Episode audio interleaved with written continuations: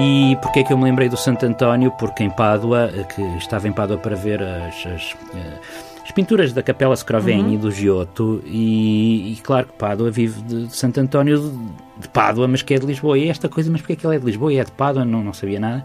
E quando fui no Google ver uhum. rapidamente, percebi-me que ele tinha feito uma viagem extraordinária. E daí a ideia para a época, mas mesmo uhum. para hoje, porque eu para fazer a viagem desse livro ainda fui à Argélia, Marrocos, Tunísia, uhum. depois várias regiões de Itália, que na altura eram um país independente, enfim depois comecei a pensar que havia uma primeira grande viagem na vida dele que, que eu não tinha explorado. Até esse livro estamos a falar nos Passos de Santo António, não é? Eu vim aqui à cábula porque sim. de repente não, o nome não me veio de, sim, de imediato à, à, à, memória, mas esta é uma viagem, uma espécie de viagem na minha terra, é. mais esticada, não é? Porque estamos a falar de Lisboa a Coimbra Sim. e não de Lisboa a Santarém, Santarém. Para, os meios, para citarmos o Almeida, o Almeida é, Carrete. E já estamos, entretanto, a gravar, já entramos uhum. uh, na conversa e estamos a falar dessa viagem entre Lisboa e Coimbra, 200 km de distância, percorridos agora pelo Gonçalo Cadilho, agora já há uns tempos, mas Sim, agora, pelo que podemos ler, livro, em oito dias, ao ritmo de 25 km por cada dia.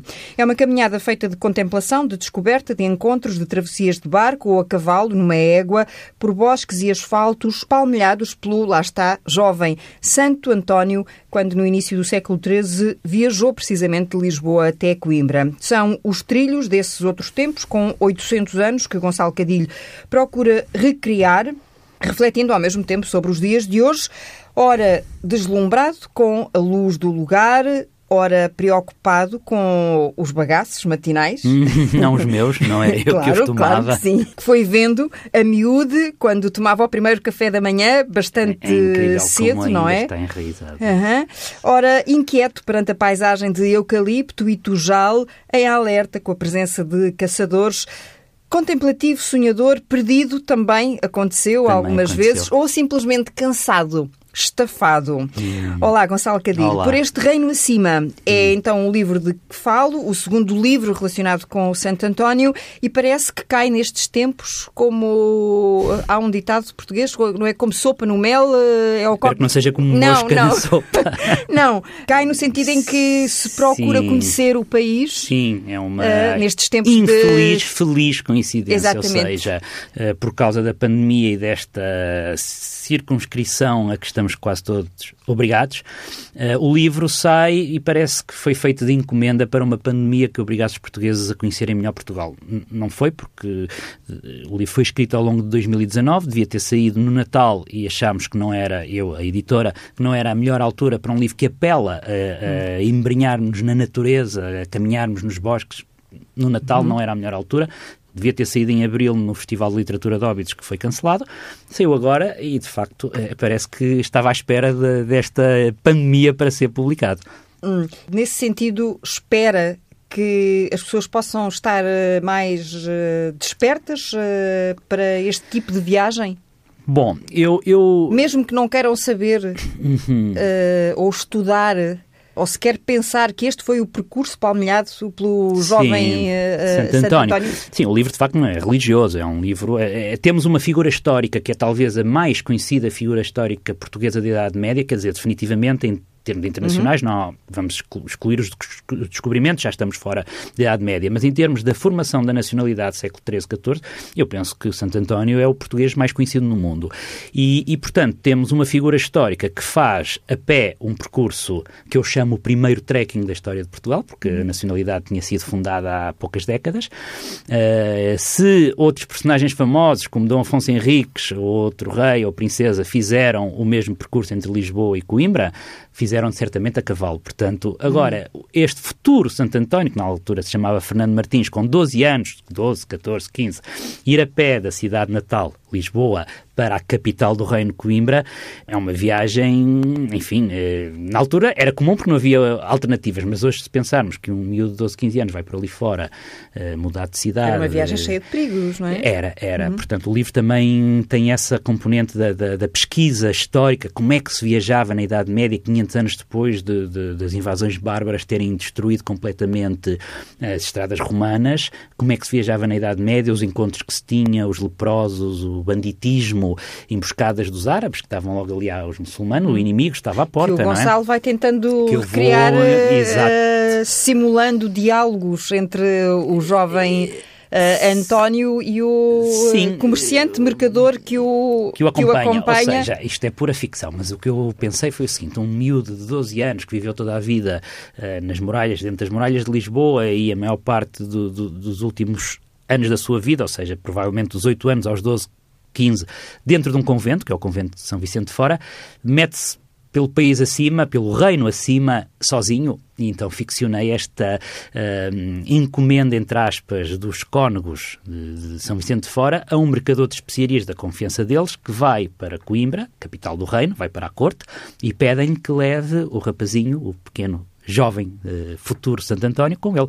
E então vão falando ao longo do caminho, vão tendo encontros, como eu dizia, uh, todo tipo de peripécias que era comum para a época, desde uhum. uma tão simples como chegar a uma fonte e não saber se aquela água era boa para beber ou não. Quer dizer, nós hoje temos lá, um, de certeza, um cartaz uh, da junta de freguesia ou da junta autónoma de estrada a dizer se aquela água é potável. Na altura, como é que eles sabiam? Iriam saber umas horas depois. Portanto, é apenas um exemplo de todas as dificuldades que encontrava o viajante e outra coisa, ninguém viajava na época pelo prazer de viajar, não é? Ou se tratava de uma questão política, uma embaixada, peregrinos, isso sim, a peregrinação já estava outra vez instituída na Europa, eh, na Europa cristã, portanto já havia uh, viajantes com o intuito de peregrinar. Agora, este caso do Santo António, do pequeno Santo António, é a minha ficção, por exemplo, colocar na sua uh, observação da natureza o deleite de uma madrugada, dos pássaros que cantam, quer dizer, aquelas uhum. coisas que hoje nos fazem a nós viajar e fazer sobretudo trekking, é disso que estamos a falar, Trekking, para que é que vamos fazer trekking? Precisamente para sair do meio urbano e ver o sol nascer, ouvir não, não há, não há, uh, enfim, rebobinando aqui uh, uhum. um, um, um pouquinho, de facto, o livro não é uma simples viagem, tem esse lado de pesquisa é, uh, histórica. Sim, então, Há sim. outras páginas uh, também que, que, se vão uh, abrindo e desdobrando uhum. ao longo, nomeadamente as cartas topográficas do Exército, que sim, o Gonçalo Cadinho considera, para além de gostar, considera que são muito importantes quando se parte para este tipo de. Sim, de provavelmente hoje em dia há tecnologia que as torna obsoletas, não é? Hum. A nível de próprio telemóvel. Mas eu, eu cresci nos escuteiros a percorrer precisamente o meu país, há muitos anos que não fazia, lendo eh, cartas topográficas do Exército. Portanto, eu também queria regressar a essa uh, sensação de tocar com a mão o papel, uhum. que é um papel também muito próprio uh, da carta topográfica e a bússola e perceber através da, da observação do Sol, ou no caso das estrelas não aconteceu muito, mas a orientação que estava a fazer. Portanto, também havia esse gosto de, de regressar a um saber antigo, no uhum. meu caso, do tempo dos escuteiros, de saber Acho, orientar. E às suas próprias memórias, não é? Yeah, e, sim, depois elas começam a desbobinar as memórias, e eu tenho que as travar, é? senão fica é. um, um, um, livro de memórias e não era essa a intenção. A palavra trekking, uhum. não há uma palavra em português? A palavra, a palavra tem origem sul-africana. Sim, sim, tem, tem. Que seja consensual, não há. Eu tenho ouvido dizer pedestrianismo, hum. uh, que acho muito feio, que lá está, estamos a complicar. Trekking é tão imediato, tão, como também é o hiking, os franceses usam o randonnée, os espanhóis senderismo, agora para português traduzir trekking como pedestrianismo, uh, usei muito poucas vezes ao longo do livro esse, e, e não está, acho que não está adotado pelo pelo senso comum. É, Usa-se trekking mesmo quando vai a uma loja de outdoors, não é? Uhum. Acho que é isso que encontra, é trekking. Caminhada, uhum. caminhada talvez, mas caminhada... Uh... Não, talvez estejamos na altura de inventar uma palavra uh, portuguesa com tantas, é, é. Uh, com tantas uh, que temos e, da qual, hum. e, das quais nos distraímos e hum. esquecemos tantas vezes, insistindo na mesmice. Podemos deixar isto no ar. Hum. Vamos lá ver que palavra portuguesa será a palavra certa para traduzir uh, trekking que uh, tem as suas uh, exigências, uh, o trekking. Desde Sim. os bastões que o Gonçalo trouxe aqui também para o estúdio, não veio a pé do sítio de onde. Já chega uma veio. vez, uma vez. Vinha de lá. Não. os bastões, uhum. as, o calçado, no seu Sim. caso as sandálias da Namíbia, Sim. que persiste, devem ser ótimas, porque já São fizeram ótimas, esta, esta caminhada de oito dias, estes 200 quilómetros, e estão há dois anos. Sim. Uh, estão aí impecáveis então, nos seus pés. Uh, bom, uh, a Namíbia tem, tal como a África do Sul, aliás, de onde vem a uhum. palavra trekking, tem uma tradição muito forte de outdoors. E como é um país, sabemos todos, não é, que é um país de deserto, estas sandálias são, são ótimas se não chover. Na Namíbia não vai hum. chover e nos dias em que eu fiz essa caminhada também eu sabia que não ia chover. Portanto, escolhi este Embora tivesse apanhado aqui e ali uns terrenos um pouco é, mais é um, alagados é que o obrigaram depois... a ter de calçar e descalçar-se por várias vezes. Era um campo que estava a ser regado por expressão e então o trilho que atravessava pelo meio do campo estava completamente enlameado de, de tantos em tantos espaços, metros. E, e, quer dizer, eu podia, se eu, se eu enfiava as sandálias ali, elas ficavam molhadas. Era lama mesmo hum. úmida, não é? E ficava com o calçado molhado, que eu não queria isso. Também não queria ficar com, pior ainda, a pele molhada, porque isso forma as, as, as terríveis bolhas. bolhas. É? Sim, eu estou a levantar isto precisamente para que as pessoas percebam, para quem está uh, em casa ou onde quer que seja, ponderar. É, é, é, o grande demónio do, da caminhada, é de facto o aparecimento das bolhas. Que, uhum. que Pode cair na tentação de, caminhada, de, é? de, achar que estando calor, o que é que interessa se eu meto aqui os pés? Depois uh, lavo. Não, não, não, não funciona não, assim. Portanto, é não. preciso ter esse cuidado depois dos pés se molharem, seja pela transpiração, eu também mudava de meias regularmente, tanto em tantos meia hora, seja pelo facto de atravessar um, um, um ribeiro, aquilo é, não, não era um ribeiro, mas era quase, era, a, a, lama era tanta e tão, tão molhada que e não dava para saltar, eu tinha mesmo que atravessar e, e, ficava pela altura do tornozelo. O que é que eu tive que fazer três vezes ao longo desse, desse, uhum. desse campo? Tive que eh, passar descalço, do lado de lá uh, limpar a lama e secar os pés para que ficassem secos, que a pele ficasse seca, porque a fragilidade da pele, já disse, tem a ver com essa umidade. E eu não podia caminhar com a pele úmida, ficava com uma bolha em poucos, poucos minutos, poucos quilómetros. Portanto, bolha que chegou a aparecer que chegou a aparecer precisamente adiante, um pouco sim, mais adiante, dois né? dias depois, salvo erro, apareceu. Precisamente foi o dia eh, que, onde eu apanhei mais calor entre a Zinhaga, Gulegã e Vila Nova da Barquinha. E ao final do dia, eh, por fricção entre dois dedos, Vá-se lá saber porquê. Uh, essa fricção com, com o pé transpirado começou a fazer surgir uma bolha e, e eu tive que parar porque não é possível caminhar com uma bolha, quer dizer, nem... nem...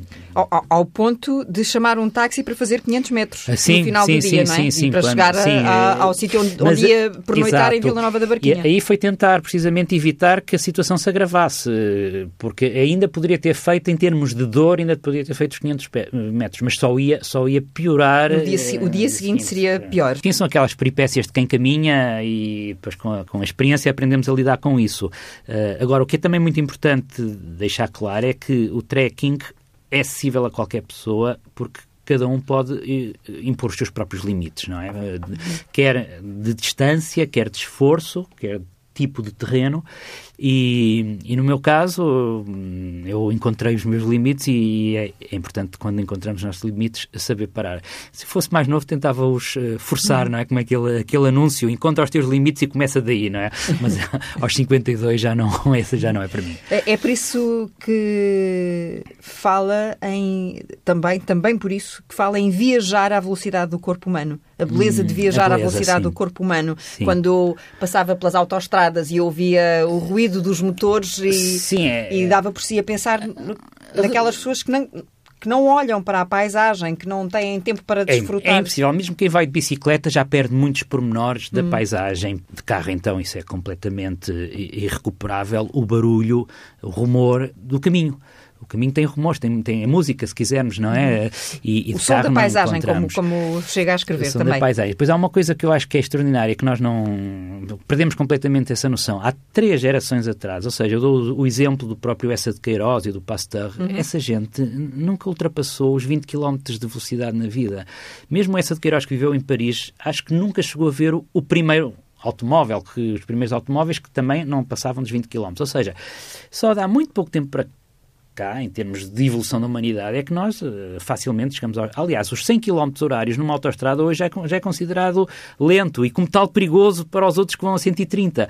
Portanto, uh, caminharmos à velocidade dos nossos pés passou a ser quase uma revelação, quando, durante a maior parte da, e uma raridade. História, era, é? era o que acontecia. Uma raridade, sim. sim. Eu também digo isso. Nós praticamente hoje em dia só usamos as nossas pernas para nos deslocarmos da cadeira para o automóvel, do automóvel para casa, quer dizer... Nesse sentido é uma viagem mais preciosa, como as especiarias, por exemplo, que o comerciante transportava Nesse, sim, acompanhando o jovem exato, Santo António. Uhum. Perderam. Eu, eu ontem... Que hoje em dia são corriqueiras para nós, mas à época... Completamente quimeras, não é? Uhum. Quimeras, as especiarias, o cravinho, a noz moscada.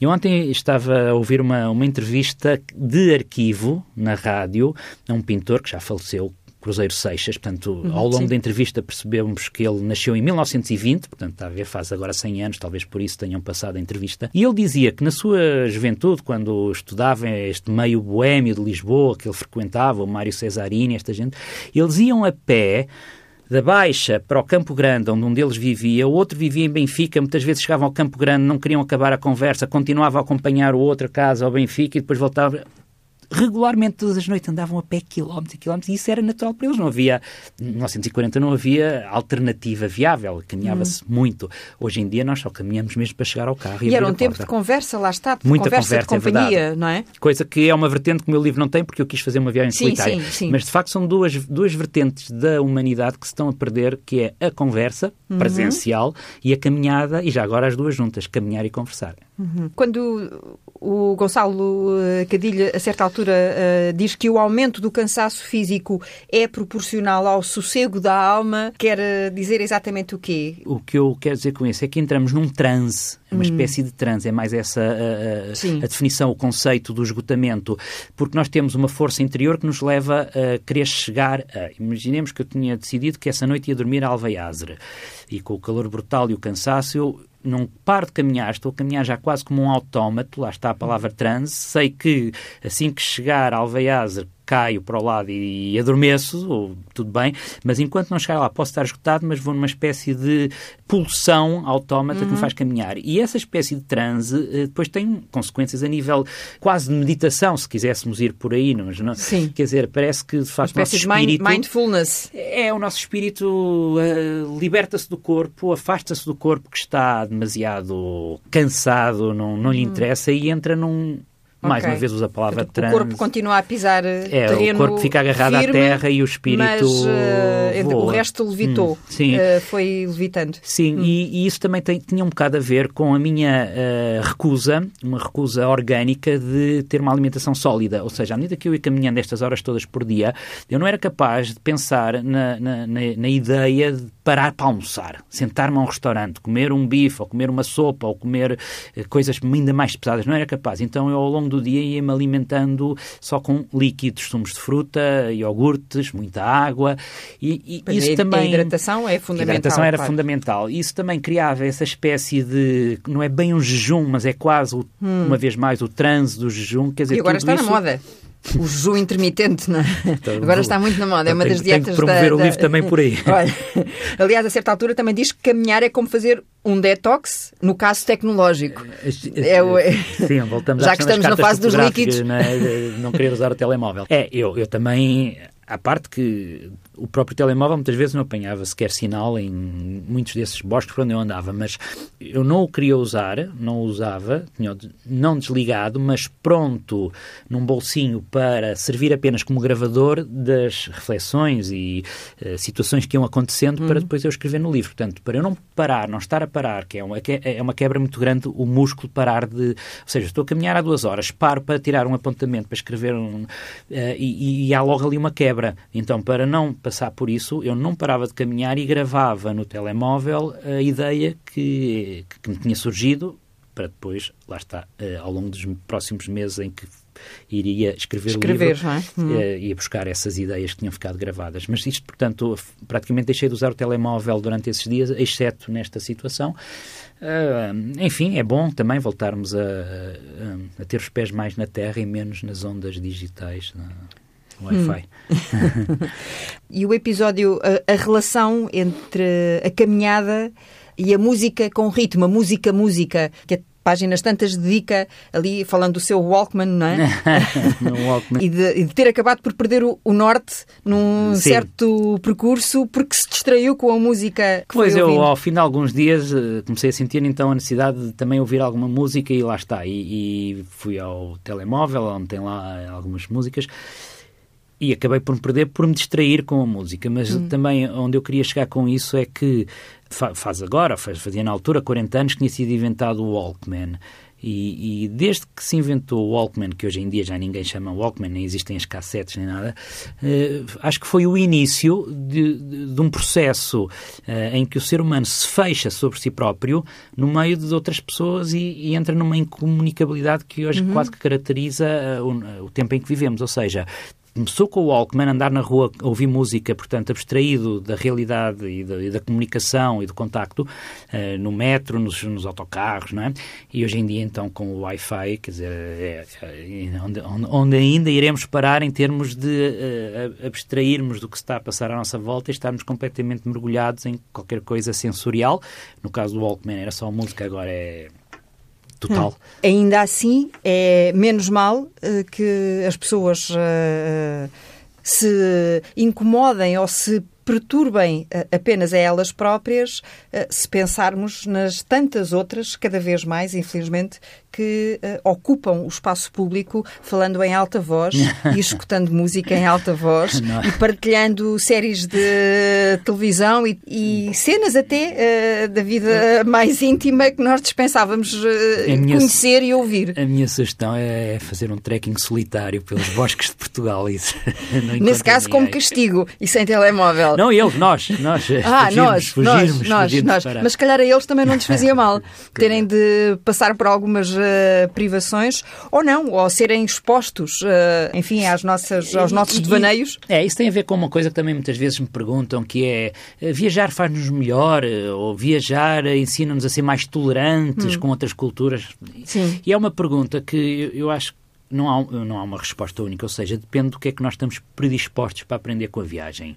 Se eh, nunca seremos tolerantes com outras culturas, por raiz, por índole, então é escusado viajar para isso.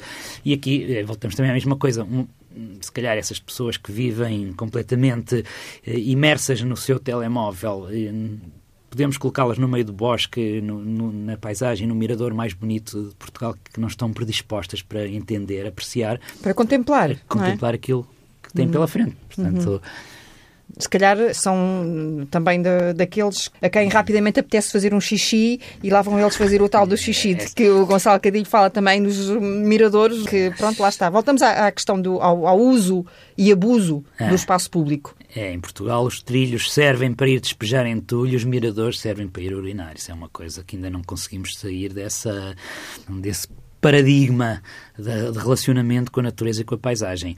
Uh, lá na Figueira, onde eu vivo, não é? Agora, por acaso, foi destruíram por causa de questões de segurança, mas havia um mirador extraordinário no Cabo Mondego, que era o hum. ponto mais a oeste, talvez, de Portugal. Enfim, era um mirador que saía do Cabo Mondego e se enfiava no mar. Era o sítio que cheirava pior da Figueira, quer dizer, as pessoas utilizavam o mirador como urinol. Quantas vezes eu fui lá para apreciar uma tempestade no mar, um pôr-do-sol e, e tinha que ir com o nariz tapado. Uhum. Não sei se já experimentou, nestes novos tempos, e o Gonçalo Cadilho já experimentou nestes novos tempos, caminhar com máscara uh, e fazer assim algum percurso mais longo com máscara? Não, não, eu nunca levaria a máscara para uma situação dessas. Eu acho que a máscara é onde me obrigam a utilizá-la. Confesso que não estou nada paranoico com. Acho que enfim, isto não é agora uma questão de política eh, pública, mas acho que o caminho para sairmos desta pandemia é o nosso sistema imunitário aprender a lidar com este vírus até que ele desapareça, hum. provavelmente por si. Enquanto isso não acontece, não podemos viver numa, numa redoma, portanto, é, para mim a máscara é estritamente necessária nos lugares uh, obrigatórios, que felizmente não são os trilhos de trekking deste país maravilhoso. E já tem planeado uh, trilhos? Eh, já, já há novos trilhos? Não, eu... Ainda eu, não nos seus pés, mas nem nas suas não, pernas, mas já na sua cabeça? Não, vou-lhe confessar que isto tudo está tão estranho que eu acho que agora é mesmo relaxar, sentar, esperar que passe para perceber o que é que podemos fazer o que é que nos é permitido fazer uh, nos, próximos, nos tempos. próximos tempos. Hum. Como é que foi estar confinado, um viajante por natureza Sim. e da natureza. Sim, foi muito tranquilo. Eu há muitos anos, talvez tenha sido a primeira vez, já viajo há 30 anos de uma forma uhum. sistemática, compulsiva, talvez tenha sido a primeira vez em 30 anos que eu pude estar em casa, que era uma coisa que muitas vezes me faltava, era tempo para estar em casa, arrumar coisas e também entrar numa rotina diária em que todos os dias consigo fazer a mesma coisa. Por exemplo, um, um, um exemplo muito. Eu, eu começo a a ter alguns problemas nas costas. Isto tem hum. a ver com o peso carregar com mochilas, tem a ver uhum. com passar muitas horas sentado em autocarros com as suspensões todas partidas em estradas hum, que são um escândalo. Por aí, estamos a falar de viagens eh, não na nossa terra, não, não, mas na mais terra, outros... Sim, Portugal melhorou um bocadinho isso mas, das estradas. Mas isto para dizer que há, há uma, não é grave uma, a minha condição, Uhum. Mas eu devo regularmente, por exemplo, praticar pilates ou yoga, esse género de coisas que os alongamentos que fazem muito bem. E em viagem, em que uma pessoa todos os dias acorda a horas diferentes e tem que. não se consegue ter essa disciplina, é difícil, eu não consigo. O facto de estar confinado em casa permitiu-me ter um ritmo, uma disciplina, depois começar a ir a aulas de pilates quando... Uh, Desconfinou, quando começou a desconfinar. Sim, até porque na Figueira temos espaços abertos, onde é o ginásio, onde, enfim, onde eu vou a esta aula de pilates, começou também a fazer no ar livre. Uhum. Isto para dizer que estar sem viajar durante estes meses todos permitiu-me organizar uma série de coisas na minha vida e pôr uma disciplina em, em, em rituais que eu já sentia falta.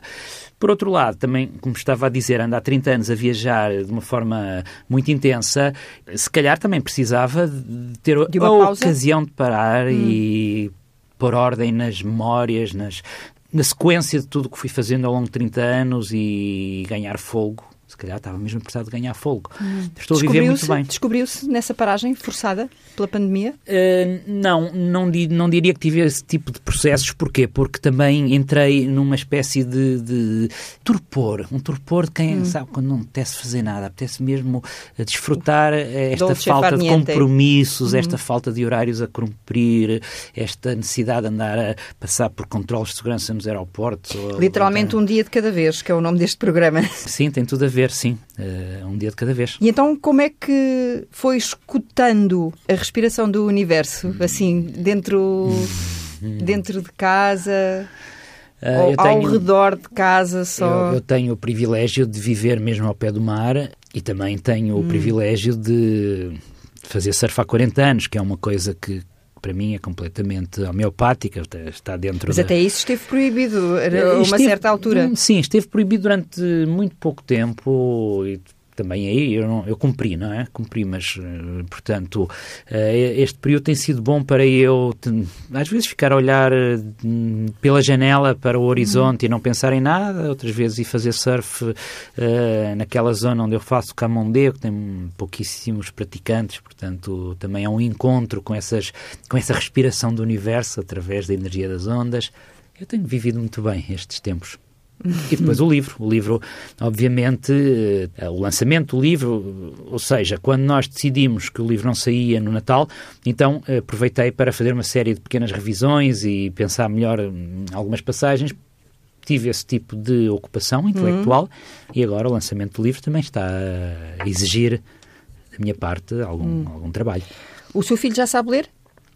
Hum, bom, algumas palavras, com oito é? anos, anos, alguma coisa vai, sabe vai, ler. Vai mas já olhou, já, já lhe mostrou o livro e ele já sabe que este livro lhe é dedicado. Sabe, ele sabe. que também se chama António, não é? Sim, sim. O pequeno sim. António, como. Uh, sim, coincidências, sim. É? Coincidências, mas uh, sabe que tem um pai escritor, sabe que é uma casa de livros e, e, e começa a ler. Agora anda a tentar ler, já vai no quinto capítulo, com a ajuda da mãe, os cinco, as aventuras dos cinco. Hum. É a primeira grande incursão dele dele na fantasia eh, da literatura. Deve olhar para o pai como a aventura do um. as aventuras do um do meu pai, as aventuras do meu pai. Quem sabe o que é que passa naquela cabeça, não é? Só, Mas ele não fez perguntas sobre, sobre isto, sabendo que lhe era dedicado, não lhe, até agora não. Não, ele está, obviamente, desde que nasceu, que viu o pai sair, regressar, sair, regressar, portanto. Foi mais uma viagem. É, é já, já passou por vários livros, não é? Desde que ele nasceu também já publiquei vários livros, portanto acho que ele não. Hum. e quando é que pensa começar a fazer viagens com ele? Pensa não, nisso? Uh, bom, ele já tem feito algumas viagens. Pequenas caminhadas. Já, Sim, também durante, olha, isto está durante o confinamento, uhum. fizemos quase todos os dias pequenos passeios, nós, nós vivemos na colina uh, do Cabo Mondego, uh, pequenos passeios por esses trilhos já de, de, de floresta, já de bosque, e, e, portanto, ele começou também a ter esse gosto de pegar no seu bastãozinho de caminhada e íamos ver esses espaços, essas vistas. Eu acho muito importante os pais não quererem transpor para os filhos aquilo que a vida por coincidência, por acaso, lhes proporcionou. O que eu quero dizer com isto? O meu pai uh, nunca fez surf na vida, nunca caminhou, nunca escreveu um livro e, e, provavelmente ele esperava que eu fosse engenheiro, como ele é, ou economista, como a minha mãe é. E as coisas outra, outra, outra grande força vital da minha vida, que é a música, tocar viola. Eu toco relativamente bem, desde miúdo. Meu pai nunca tocou um instrumento. Portanto, a, a, aquilo que me deu mais prazer e também a, eh, acabou por ser a minha vida profissional, não herdei nada do hum. meu pai. Ou não, ele... Foi descobrindo, foi caminhando e descobrindo. Portanto, o facto de eu, de eu, de eu ser um escritor, de eu ser um grande viajante, eh, de eu fazer surf, eu não, não, não, não acho que que eu tenho que passar isso ao meu filho. Acho que tem que ser ele a pedir, ele a querer, ele a decidir quando tiver idade. Ou não, ou, ou, ou, ou seguir ou outro caminho, ou seguir, caminhos, ou seguir por outros trilhos. Que, eu, que nada tem a ver comigo, não é? Uhum. Outros trilhos no sentido, claro, não literal. Exato. Portanto, eh, quando olho para o meu pai, tenho que dar a liberdade ao meu filho ele não se parecer nada comigo. Pode acontecer desse ponto de vista, mas alguma coisa ele retirará destas caminhadas e, sobretudo, talvez, creio eu, do gozo que o pai tem ao ter esta vida, porque esse talvez seja o ensinamento mais, eh, mais importante. Sim. Viver em liberdade com as nossas escolhas. Sim. Sabermos uh, e... escolher bem, não é? Antes de mais, termos a, a, possibilidade de escolher, coisa que. Nem todos temos. Nem todos temos. Não está acessível a, a nós, em Portugal e no Ocidente, sim. Mas se formos para uhum. culturas como a Índia, a África, enfim, as pessoas não têm a possibilidade de escolher, têm que fazer. Mas infelizmente também há muitas pessoas aqui neste nosso reino que também não têm a possibilidade de, de, escolher. Acho que são cada vez menos. Acho que temos um Estado que permite muitas opções ao longo dos primeiros anos. Claro que a partir de uma certa idade há pessoas que ficam completamente agrilhoadas, mas hum, Acho que vivemos num país que, através do sistema instituto, que é o sistema ocidental de educação, uhum. as pessoas têm ferramentas para uh, construírem a vida que sonharam, na generalidade dos casos. Pois, mas depois crescem e o país não dá oportunidades para que as pessoas possam também, em muitas circunstâncias, uh, seguir uh, esses, esses caminhos que gostariam de ter seguido. Bom, e então, nestes tempos que estamos a viver, as coisas, de facto, não são famosas. Para terminarmos, uhum. teria sido bom, se fosse possível, mas com estas coisas do distanciamento, lá está, uhum. e da etiqueta eh, social, podermos fechar esta, esta viagem, porque conversar também pode ser uma, uma, uma viagem pequena, grande, média, com o tal café sospeso. Quando alguém está uhum. feliz. Chega em Nápoles, não é? é. Chega, bebe o seu café, mas deixa ficar outro pago para o próximo, o próximo. Que, hum. que entre uh, pela, pela porta daquele café. E o Gonçalo Cadilho está feliz quando está nestas uh, aventuras. Eu gostava que esta conversa também Sim. tivesse deixado um pouquinho feliz, ah, sei que está a dar muitas. Pensei que estava a cravar um café. Não, não, não, nada disso. Eu é que deveria Sim. ter uh, trazido para ah, aqui um café. Eu li essa história num, num livro de um escritor napolitano, hum. Luciano Crescenzo, que conta, é um livro sobre Nápoles, sobre algumas uh, curiosas alguns hábitos de Nápoles. Um deles é quando uma pessoa hum, tem sorte porque ganha na lotaria ou uma coisa mais, ou não apanha uma multa, qualquer coisa assim, considera que nesse dia deve uh, um favor à sorte, então há o costume de pagar dois cafés, aquele que tomou e o outro para agradecer ao karma, ao universo, não interessa. Alguém entra e de repente descobre que deixaram um café pago para si, o próximo cliente. Uhum. Eu, nunca praticou isso? Nunca, nunca fez isso? Eu acho, que, eu acho que se eu fizesse em Portugal ninguém ia perceber. Achavam que eu na cabeça. Mas muitas vezes apetece, sinto-me sinto nesse estado hum. de alma, assim, feliz, eh, pronto para pagar um café com um desconhecido. E essa sensação é também uma sensação de liberdade? Sim, também é uma, é uma questão. Sim, eh, eu acho que esse tipo de felicidade tem muito a ver com a liberdade dos espaços abertos e a liberdade de deixarmos dentro de nós uma hum. alegria vir ao de cima que ninguém nos vai cobrar por isso. E deixarmos de correr é outro, é uma das mensagens finais que deixa ficar aqui no livro esta coisa de vivermos, corrermos sem pensar para onde nos dirigirmos, uh, entre outras, tant, entre outras tantas reflexões que faz sobre as touradas, sobre, sobre a paisagem, Sim. sobre tantas outras coisas, não temos tempo uh, para tudo. No fundo, para dizer que este livro, do, editado pelo Clube do Autor, uh, não se limita a uma simples caminhada, que são 200 km e são muitos dias e 25 km por dia, mas não é apenas isso, são... É verdade, são vários patamares de observação, reflexão, eh, anedótico, hum. enfim, é histórico. É difícil de... Eu próprio tenho alguma dificuldade em, em, em o definir ou... Mas isso também é bom. É bom, é bom. É, é um livro é? com muitas. É, há uma, uma palavra que se costuma usar hum, quando se é um livro coral, no sentido coral que é um coro cor de muitas vozes. No livro tem muitos personagens. Aqui acho que é coral no sentido de muitas reflexões, muitas pistas, muitas portas abertas para o leitor eh, atravessar e depois esse fio condutor que é a caminhada a pé de Lisboa até Coimbra. Hum. E é o som das suas palavras e da sua experiência e das suas descobertas também. Gonçalo Cadilho, esperamos uh, pelos próximos uh, trilhos e okay. que, que o livro possa uh, estimular, entusiasmar e levar outros é, a, a, a, caminhar pelo, pelas paisagens a fazerem só caminho do nosso país. Muito obrigada, Gonçalo Cadilho.